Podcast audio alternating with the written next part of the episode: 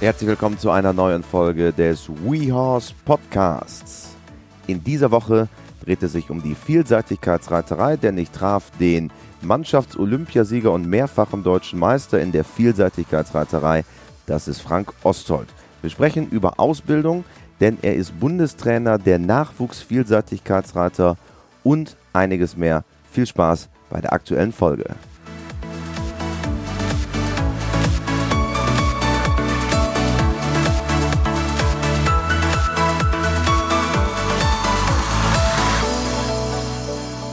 Ein neuer Podcast bei uns, heute ganz im Zeichen der Vielseitigkeitsreiterei, denn bei mir ist der Mannschafts-Olympiasieger mit der deutschen Equipe von 2008 und der derzeitige Bundestrainer der jungen Reiter und der Perspektivgruppe der Vielseitigkeitsreiter. Hallo Frank Oswald.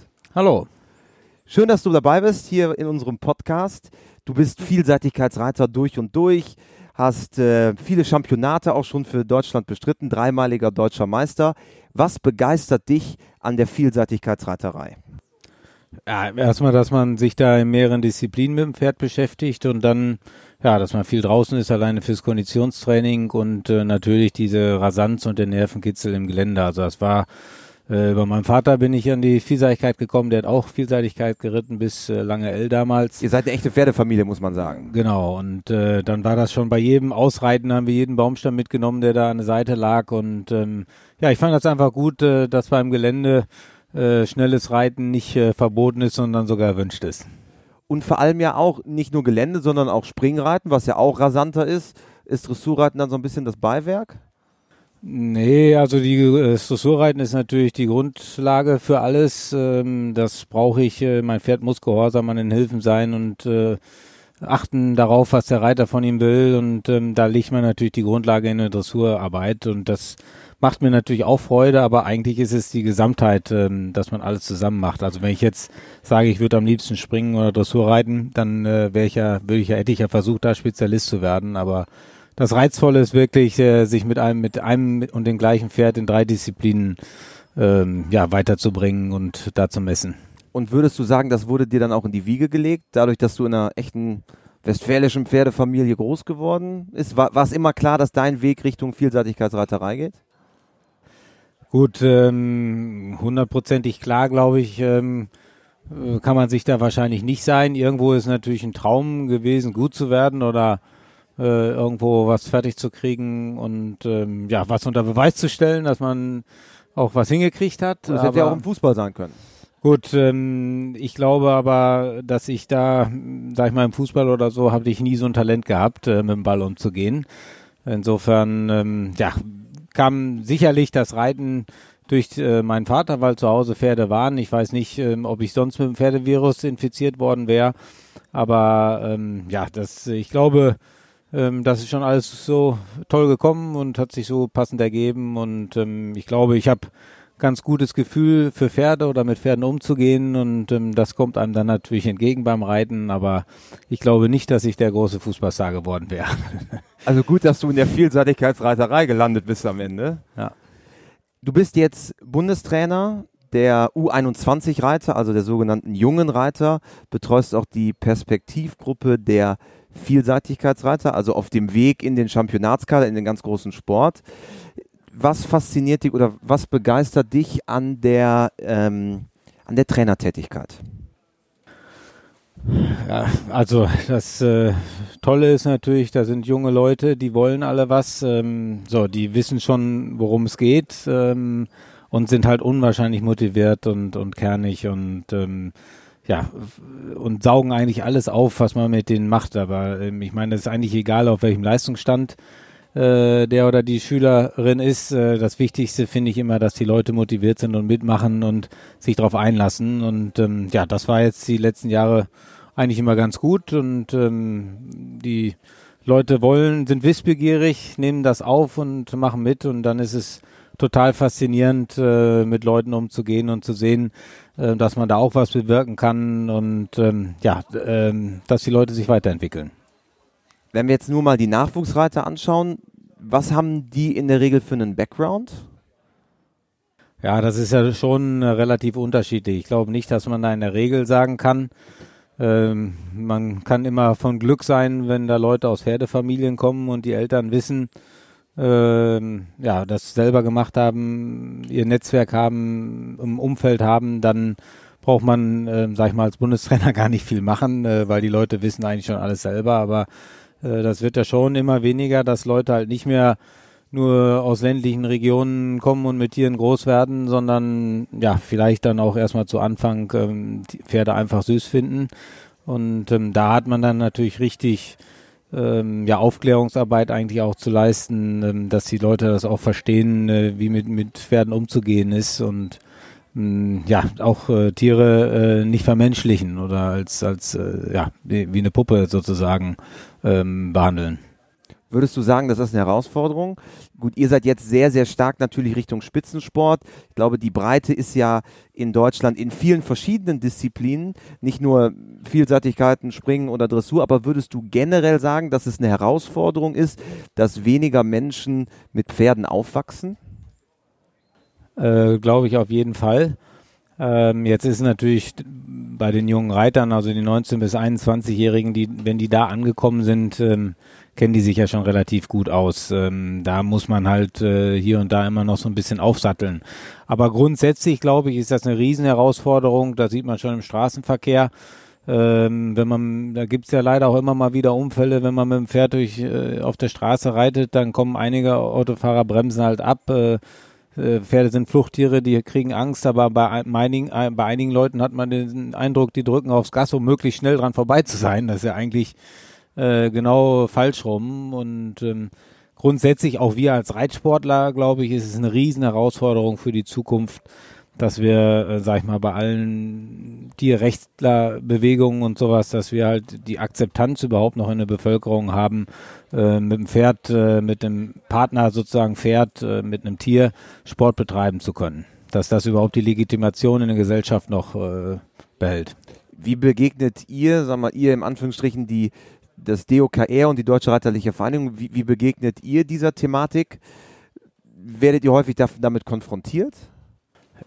Ich glaube, ähm, heutzutage ist so eine schnelllebige Zeit. Ähm, je nachdem, was Facebook oder so gerade aussucht, in welchem Freundeskreis man ist, wird man dann da mit konfrontiert. Ähm, aber wir versuchen natürlich schon aufzuklären. Es gibt zum Beispiel auch von unserer Öffentlichkeitsabteilung die Serie Alte Helden ähm, wo alte, verdiente Pferde äh, nochmal ein Porträt jetzt im, im Rentendasein äh, gemacht wird, um halt auch zu zeigen, dass Spitzensport halt nicht bedeutet, äh, dass die Pferde ausgebeutet werden und zur Höchstleistung geprügelt werden, sondern dass eigentlich nur mit dem Pferd geht und auch, ähm, auch vor allen Dingen zum Beispiel gerade in der Vielseitigkeit kann ich kein Pferd dazu zwingen, äh, über die Baumstämme zu springen. Ähm, das äh, wird sich immer rächen. Also da muss das Pferd äh, muss so ausgebildet werden, dass selber die Aufgabe versteht und mitdenkt und das von sich aus will. Und ähm, ähm, ja, insofern ähm, versucht man da schon das zu, zu zeigen, ähm, auch über diese Filmreihe, dass halt ähm, der Reiter ist ja darauf angewiesen, dass sein Pferd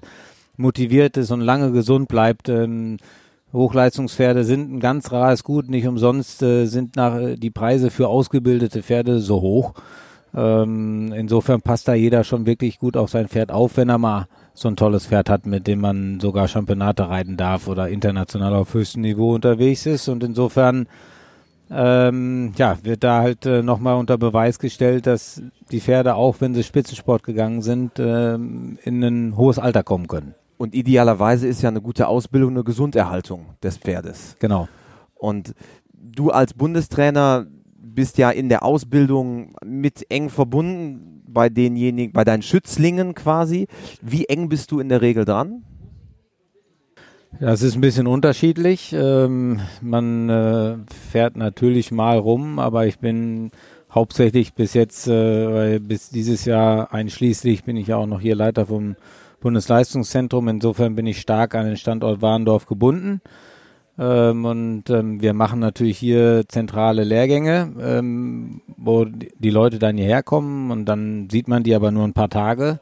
In der Regel sind das drei Tageslehrgänge und da ja, kann man natürlich nur in einem begrenzten Umfang Tipps geben, aber man sieht den Leistungsstand einmal, man kann auch nochmal die Saisonplanung besprechen Ähm, so, und dann ist man auf den Turnieren und dann hält man, versucht man natürlich auch über Telefon und so ähm, irgendwo einen engen Draht zu halten. Auf der anderen Seite haben wir aber ja auch ein, die Perspektivgruppe Vielseitigkeit hier in Warndorf, für die ich ja auch zuständig bin. Und das ist halt eine Top-Nachwuchsgruppe, äh, wo junge, talentierte Vielseitigkeitsreiter zusammengezogen werden, äh, um dem möglichst so ein bisschen, sag ich mal, das Sprungbett zu bieten Richtung Profi, weil ähm, ähm, wir haben ja jetzt zum Beispiel von der, von der Entwicklung her war es ja so, dass wir äh, um das Jahr 2000 äh, die deutsche Seniorenvielseitigkeit mehr oder weniger international von der Bildfläche verschwunden war, mhm. beziehungsweise wir keine Erfolge hatten. Und ähm, dann war das so, was machen wir? Äh, gab natürlich auch schon Stimmen, Vielseitigkeit, warum kümmert ihr euch überhaupt als Verband um die? Da sind ja die da wohl, äh, sag ich mal, da Schaden, kommen Pferde zu Schaden. Äh, aber der Verband hat immer gesagt, nee, die vielseitige Grundausbildung ist uns schon wichtig. Äh, außerdem ist es bis jetzt immer noch eine olympische Disziplin. Das ist auch gut für Medaillenspiegel. Ähm, aber die Disziplin Vielseitigkeit, die wird nicht professionell genug ähm, ausgeübt. Ähm, also ähm, wenn Leute dann zum Championat gekommen sind, dann war das oft natürlich das Größte, was jemals äh, die geritten haben. Und ähm, natürlich haben wir auch tolle Beispiele wie Hini Romeike, der als äh, Zahnarzt Doppel-Olympiasieger geworden ja, als, ist. Als, als waschechter Amateur muss man als eigentlich ja sagen. Amateur. Und das geht auch wahrscheinlich oder vielleicht nur in der Vielseitigkeit. Insofern haben wir auch tolle andere Beispiele, aber es ist halt, die Wahrscheinlichkeit ist halt geringer, äh, dass, Profi, äh, dass Amateure ihre Leistung äh, oder dass die Leistung reproduzierbar ist. Äh, so ein, ein Profi, der nichts anderes macht, hat natürlich viel mehr Routine schon alleine. Und insofern wurde dann gesagt, wir müssen die vom Verband aus zur Verfügung stehenden öffentlichen Gelder irgendwo bündeln, nicht gießkannenmäßig über alle Kader gleichmäßig verteilen, was sehr gerecht ist, aber wenig effektiv. Insofern wurde dann gesagt, wir machen einen Top- äh, Spitzenteam von bereits etablierten Championatsreitern im Seniorenbereich und halt ein Top-Nachwuchsteam, Perspektivgruppe Vielseitigkeit, um den Sprungbrett zu geben. Also Sprungbrett äh, in den, in, in, den, in, den, in den Profisport äh, und dass äh, sie hier das Rüstzeug kriegen, um ja. nachher den, die Vielseitigkeit professionell ausüben zu können. Ist es denn das Sprungbrett in den Championatskader oder ist es eher das Sprungbrett in, wie du sagst, ins Profitum? Ja, das bedingt sich miteinander. Ähm, also wir haben ja von vornherein war es da zum Beispiel Standort Warendorf, weil wir gesagt haben, hier ist die Infrastruktur, hier haben wir die Trainingsmöglichkeiten, hier sind die Trainer, hier können wir die betreuen. Aber ähm, so, mein Bruder und ich, wir waren ja beide in der ersten Perspektivgruppe direkt dabei. Ähm, bei uns war jetzt äh, keine große räumliche Veränderung. Wir waren schon hier, aber andere haben wir natürlich nach Warendorf. Also du bist Warendorfer, vielleicht zur Erklärung. Genau. Also kommst von hier, Sitz der, der Deutschen Reiterlichen Vereinigung. Genau. Und äh, ähm, ja, äh, aber andere sind halt nach Warndorf geholt worden. Da muss man natürlich auch deren Lebensunterhalt äh, irgendwo sicherstellen. Dann haben einige Ausbildung zum Pferdewirt gemacht oder Soldat auf Zeit. Die Bundeswehr ist ja auch ein großer. Genau, die ist ja auf der anderen Straßenseite am Ende, ne? Genau. Oder bei mir ist es halt, weil ich schon eigentlich weiter oder älter war. Ähm, ich war auch erst äh, zu Anfang sozusagen nur zweite Wahl. Ähm, und ich hatte mein Studium schon fertig. Insofern ist bei mir über eine Nachwuchsführungskraftstelle so eine Trainee-Stelle in der FN äh, finanziert worden. Da war ich dann halbtags, ähm, auch erst im, ähm, da auch schon im Büro. Und so, und da muss man halt immer gucken, ähm, wo sind so Stärken und Schwächen von jedem Einzelnen? Ähm, weil rein aus dem Sport heraus in der Vielseitigkeit zu leben, ist unwahrscheinlich schwer.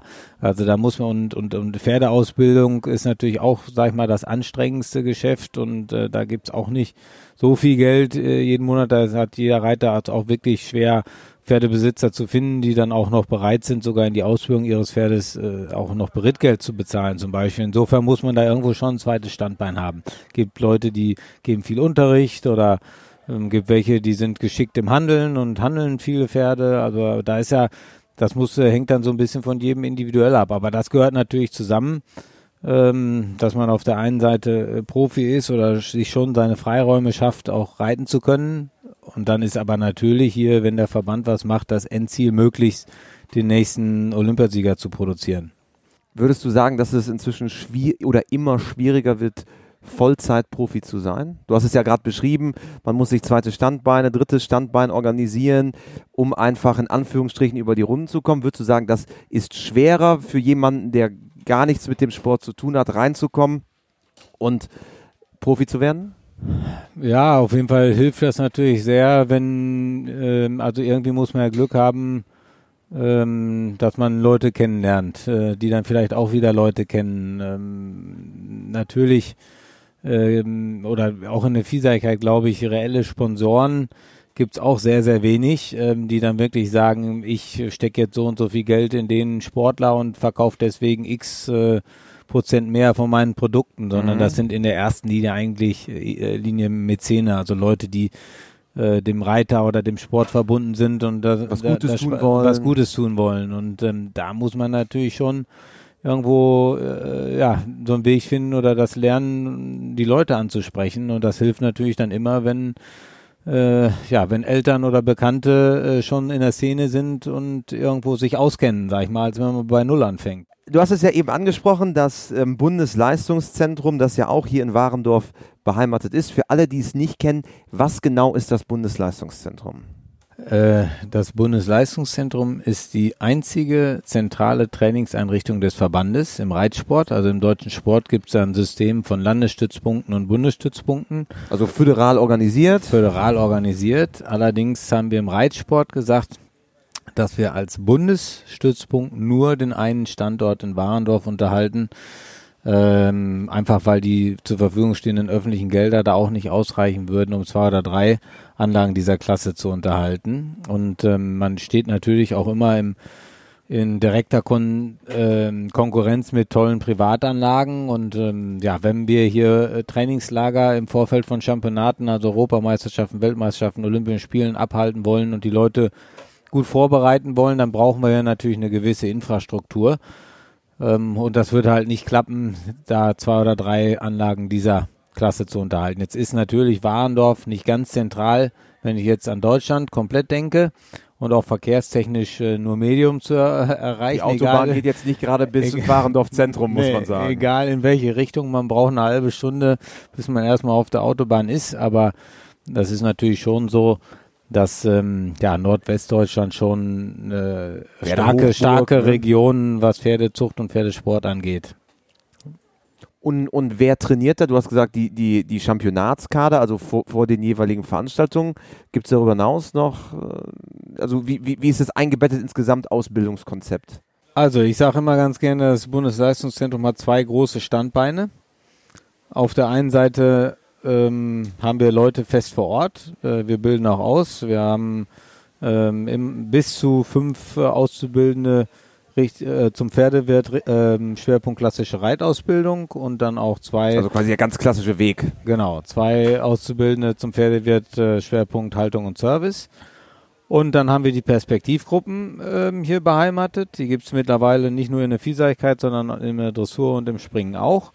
Und dann haben wir halt ähm, ja ständige andere Kaderreiter, die sagen, ich nutze hier Warndorf, äh, um mich möglichst äh, optimal auf die internationalen Einsätze sozusagen vorbereiten zu können. Also Zum Beispiel eine bei Bettina Heu.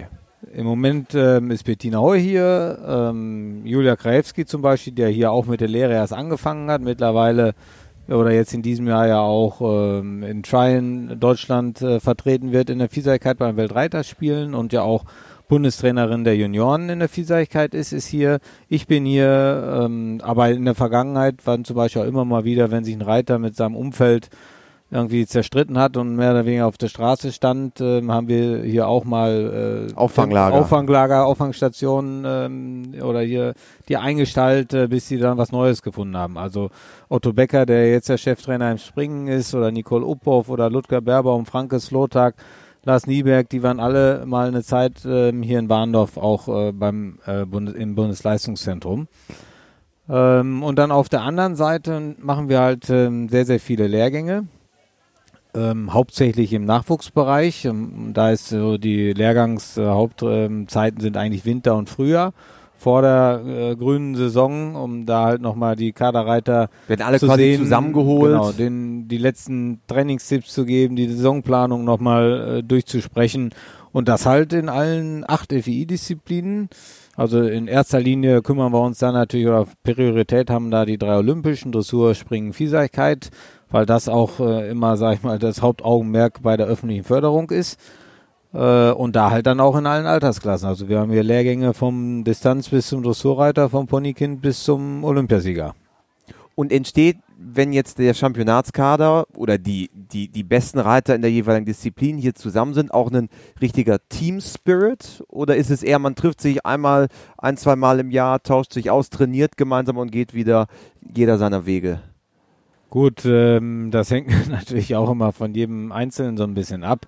Äh, das ist äh, natürlich schon so, dass man sich auch nicht nur hier in Warndorf trifft, sondern äh, so groß ist die Szene ja auch nicht. Man trifft sich ja regelmäßig auch auf den Turnieren und da gibt's natürlich Leute, die verstehen sich besser und schlechter, gibt Leute, die fahren zusammen zum Urlaub und feiern zusammen und äh, einige, die sind sich nicht so grün, das ist glaube ich ganz normal, aber wenn ich jetzt natürlich äh, an Championat denke und das machen wir natürlich auch, ähm, sag ich mal, die meisten Vorbereitungslehrgänge werden dann hier auch in Warndorf durchgeführt, im Nachwuchsbereich sowieso, aber auch im Seniorenbereich. Äh, da versucht man natürlich und entscheidend ist da äh, schon immer so ein Teamgedanke, auch wenn im Reitsport sich die, das Mannschaftsergebnis durch viele Einzelergebnisse zusammensetzt. Trotzdem ist aber, äh, glaube ich, eine positive Grundstimmung untereinander ähm, eigentlich immer besser und hilft, ja. als wenn alles nur gegeneinander geht und äh, ja die Leute sich nicht grün sind und ähm, ja gegenseitig ähm,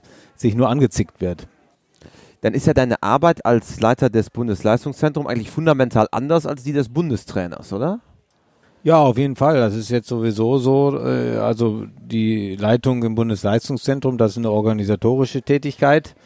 Da bin ich hauptsächlich im Büro und ähm, da sprechen wir mit äh, der Mannschaft zusammen durch, was wie erstmal überhaupt den Jahresplan, ähm, wann wir wo was machen können und dann halt auch, wie wir hier die Infrastruktur, also die ganzen Plätze etc. dann herrichten, dass dann das Beste ist natürlich, die Leute waren in Warndorf und fahren nach Hause und sagen, die Fahrt hat sich gelohnt oder gut, dass ich da war. Das hat mir was gebracht. Das ist natürlich das Ziel.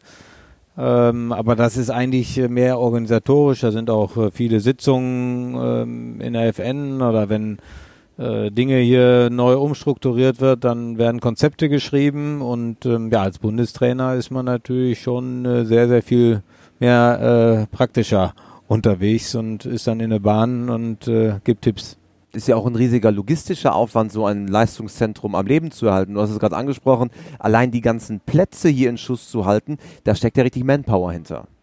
Ja, auf jeden Fall. Aber da sind wir in einer tollen äh, Situation, hier ganz tolle Mitarbeiter zu haben und ähm, ja, wenn ähm, übers Jahr, also wir haben zum Beispiel fünf äh, Angestellte im Außenbereich, äh, halt die für die Anlagen und Plätze und so zuständig sind. Und wenn Bundeschampionat ist, dann, äh, dann rotieren dann werden, alle. Dann werden relativ viele Überstunden angesammelt. ja. Und du als Bundestrainer hast eben ja angesprochen, man sieht sich so hier und da, natürlich immer mit den, mit der engen Begleitung dann auf den, auf den Veranstaltungen. Setzt du dir auch selber als Bundestrainer Ziele, sagst, wir möchten mit den U21-Reitern Europameister werden. Ja, Gibt also, es diese, also ist, ist das, oder die andere Frage, vielleicht war es nicht ganz klar formuliert, ist sowas überhaupt planbar? Na, wir haben ja äh, Gott sei Dank in Deutschland ähm, erstmal tolle Pferde, ein tolles Ausbildungs- und äh, Turniersystem. Insofern sind da ähm, eigentlich ja schon immer ganz äh, richtig gut äh, von der, von, von der Grundlage her ausgebildete Pferde und Reiter unterwegs ähm, was uns natürlich äh, immer noch im internationalen Vergleich äh, zugutekommt, dass die Leute und Pferde erstmal so gut ausgebildet sind. Äh, das ist natürlich schon, ähm, sag ich mal, wenn man da drei Jahrgänge hat, ein relativ überschaubares Feld äh, und dann hofft man natürlich auch immer, ähm, dass die Pferde fit bleiben, alle dann auch in Form sind. Ähm, wenn da so ein, zwei Ausfälle gibt, dann wird ja schnell die Decke auch dünn. Ähm, das ist natürlich so, aber natürlich, äh, also ähm, man versucht natürlich realistisch zu sein und muss dann gucken, was überhaupt geht, aber äh, Anfang des Jahres hofft man natürlich immer auf die Goldmedaille, ist doch klar. Also ich, Anspruch äh, ist immer ich, da. ich starte ja nicht und äh, mit dem Anspruch und will letzter werden, ne? also oder nur dabei sein. Also ähm, man möchte natürlich schon, das ist glaube ich als Reiter auch oder wenn man als Reiter da reinwächst, ähm, dann äh, kennt man das ja sowieso, den Leistungsgedanken und Druck und ähm, erstmal versucht man sich ja zur Spitze zu orientieren. Ist es da auch Aufgabe des Trainers, den Druck abzupuffern und sag mal, versuchen die Leute so in eine äh, Art zu bringen, dass sie so befreit wie möglich aufreiten können? Ja, ich denke, dass man das nicht so pauschal beantworten kann. Äh, das hängt ja auch immer wieder von den Leuten da ab. Und das sind immer ja dann noch, ist immer noch ein Paar, ist ein Pferd und ein Reiter und äh, ähm, da sind die äh, erstmal tick, tickt jeder anders, Je, äh, jeder Reiter tickt anders, jedes Pferd tickt anders und äh, die einen, so dann ist man natürlich auch an den einen irgendwo, den kennt man ein bisschen besser, da ist man dichter dran als an andere. Äh, so, da gibt's eigentlich immer individuelle Lösungen und man versucht das schon natürlich das Umfeld so zu gestalten, dass die Leute sich wohlfühlen und ähm, auch ihre Leistung bringen können und nicht abgelenkt sind. Aber da kann man nicht sagen, das geht nur so oder so. Das ist ähm, wirklich äh, individuell. Ist Mentaltraining bei euch ein Thema? Auf jeden Fall. Also das ähm, haben ja Hans Melzer und Chris Bartel haben ja angefangen, äh, damals äh, Gabi also quasi die, der Chef-Bundestrainer Hans Melzer mit seinem damaligen Co-Trainer, wenn man so möchte, Chris Bartel. Genau, die haben ähm, damals, äh, äh, also die erste, die sozusagen bei den Reitern äh, ins Boot geholt worden ist, das war äh, Gabi Bussmann.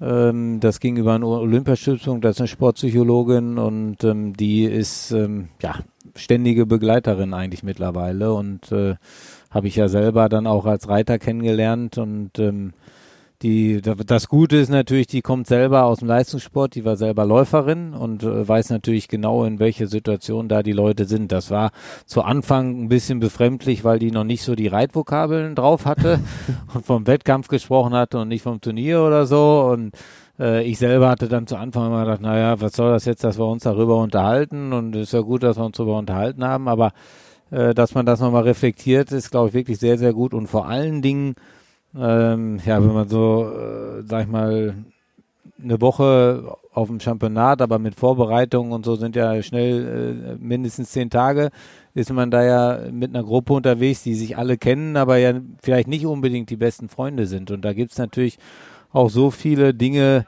nach Erreichen Kleinigkeiten, äh, ähm, um da irgendwo das fast zum Überlaufen zu bringen. Und ähm, jeder möchte natürlich, auch jeder Reiter möchte seine beste Leistung abliefern. Und je dichter das äh, Turnier kommt, äh, werden die Nerven immer dünner. Und äh, da gibt es natürlich so viele Gelegenheiten, wo es wo, wo die Leute, sag ich mal, aneinander sich reiben können oder zum Lagerkoller kommen kann. Und äh, dieses ganze Organisatorische, dass so eine Struktur im Tag ist und wann, wie, was gemacht wird und vorher auch schon Mannschaftsabend und alle nochmal auf ein Ziel einschwören und äh, die Dinge zu versachlichen und, und Strukturen haben bei Teambesprechungen und so. Ich glaube, da hat Gabi Bussmann äh, einen riesen Einfluss äh, erstmal ausgeübt und dann auch einen ganzen großen Anteil an den an den zurückliegenden Erfolgen. Großartig. Neben deiner Tätigkeit als Trainer, wie wir jetzt sehr lang gesprochen haben, wie viel sitzt du selber noch im Sattel? Ja, das wird natürlich immer schwieriger. ähm, so, sag ich mal, je nach Tag ähm, meistens, also zwischen so zwei bis fünf Pferde schaffe ich am Tag. Aber ich glaube, du hast ein Ziel, ne? Du hast ja ein gutes Nachwuchswert, Yum Yum. Ja. Und es gibt, glaube ich, auch ein konkretes Ziel, oder? Ganz genau. Ich habe ja äh, von 2003 bis 2011 neun Jahre am Stück oder neun Championate am Stück äh, für Deutschland reiten dürfen, was man natürlich dann auch mit so ein bisschen Abstand erst eigentlich äh, realisiert, äh, wie toll das oder was das für Tolles war. Mhm. Wenn man jünger äh, da so drin ist, denkt man, das geht immer so weiter. Aber äh, ja, ich hatte 2008, äh, 9 drei Pferde auf vier Sterne Niveau ähm, und dann fehlt einem vielleicht auch, weil man hat dann nicht ganz so die Zeit äh, für den Unterbau zu sorgen und so, das, dann ist mal ein Pferd verkauft, eins wird alt, äh, sag ich mal, und dann hat man auch mal äh, kein äh, tolles, kein gutes Pferd mehr und das Pferd ist ja ohne Reiter immer noch Pferd, aber der Reiter ist ohne Pferd nur noch Fußgänger. Und äh, das merkt man dann ganz schnell und dann wird man doch wieder auf den Boden der Tatsachen zurückgeworfen und ähm, ja, dann auch mit den paar jüngeren Pferden, die ich da hatte, die haben leider nicht so den, den Weg, sind die nicht ganz so gegangen. Ja, insofern habe ich ja jetzt, äh, was den besseren Sport anging, eine lange Durststrecke gehabt. Ähm, aber ich habe jetzt, äh, wie gesagt, ein achtjähriges selbstgezogenes Pferd, ähm, sieben Achtelblüter, Yum Yum heißt der, ähm, mit dem ich dieses Jahr die ersten drei Sterneprüfungen schon gegangen bin. Der ist in Marbach gewesen und in Stregom, Stregom auch CCI. Insofern, der hat, Also in Polen. der hat ähm, formell sogar die äh, Qualifikationskriterien für nächstes Jahr, äh, die Europameisterschaft, die ist ja nächstes Jahr im eigenen Land in Lomühlen schon äh, in der Tasche und dadurch, dass sie im eigenen Land ist, haben wir nächstes Jahr dann auch doppeltes äh, Kontingent und können zwölf Leute schicken. Insofern glaube ich, ist das dann da ja auch, wenn dann nächstes Jahr alles gut geht und äh, wir beide in Form sind, schon nicht total unrealistisch, da vielleicht unter die besten zwölf zu kommen, auch wenn wir eine super, super starke und tolle Spitze haben, aber so breit ist sie ja leider im Moment auch nicht. Und insofern ist jetzt mein großes Ziel oder der große Traum, das letzte Championat Wallomühlen und das soll jetzt auch das nächste werden und dann auf dem selbstgezogenen Pferd. Das ist ja wirklich auch der Traum eines jeden Züchters, auf einem eigen- oder selbstgezogenen Pferd sowas zu erreichen. Mehr geht ja nicht. Ja, würde ich sagen. Ne? also ich habe äh, schon mal mit einem selbstgezogenen Pferd äh, die Weltmeisterschaften der sechsjährigen Vielseitigkeitspferde in Lyon Roger gewonnen, aber äh, Senioren-Championat ist natürlich nochmal eine andere Hausnummer. Wir drücken auf jeden Fall die Daumen und haben am Ende eines jeden WeHorse Podcasts unsere vier klassischen WeHorse Fragen, die ich auch dir gerne stellen möchte. Und Frage Nummer eins in diesem, in diesen vier Schlussfragen ist, hast du ein Motto, nach dem du lebst? Oh, das Leben ist zu kurz, um Schritt zu reiten und schlechte Zigarren zu rauchen. Ja. nee, nee, ich rauche ja nicht. Vielleicht müssen wir was anderes machen. Ne? Aber auf jeden Fall nicht viel Schritt reiten scheinbar. Dann Frage Nummer zwei. Gibt es einen Menschen, der dich persönlich besonders geprägt hat? Na, das ist sicherlich so, äh, wenn ich äh, unseren früheren äh, Sportchef Reinhard Wendt, den habe ich im Reiterverein kennengelernt und ähm, also ich wäre bestimmt heute ein anderer Frank Ostold, wenn ich nicht Reinhard Wendt kennengelernt hätte. Wenn du Reitern oder Pferdemenschen dieser Welt eine Sache im Umgang mit Pferden auf den Weg geben könntest, was wäre es? Ähm, Ruhe zu haben. Großartig. Und die letzte Frage ist, bitte vervollständige diesen Satz für mich. Pferde sind für mich.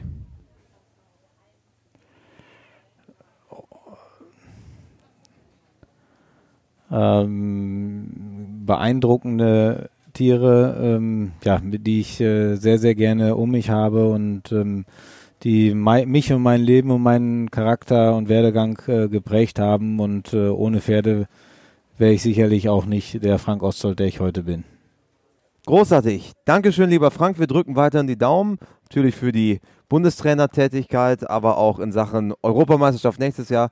Dankeschön. Frank Ostholz. Ja, gerne. Das war der Podcast mit Frank Ostholz. Für alle Vielseitigkeitsfans und die, die es noch werden wollen, haben wir natürlich auf wehorse.com auch einiges zu bieten. Beispielsweise mit dem ehemaligen Trainer von Frank Ostholz, nämlich mit Chris Bartel, der über viele Jahre das deutsche Championatskaderteam betreute. Und mit ihm haben wir vor gut einem Jahr einen Film herausgebracht namens Geländetraining der sichere Sitz. Inzwischen mehr als ein Standardwerk unter den Vielseitigkeitsreiterinnen und Reiter verfügbar bei uns exklusiv unter wehorse.com inzwischen ab 14,90 Euro. Viel Spaß dabei und bis zum nächsten Mal beim WeHorse Podcast.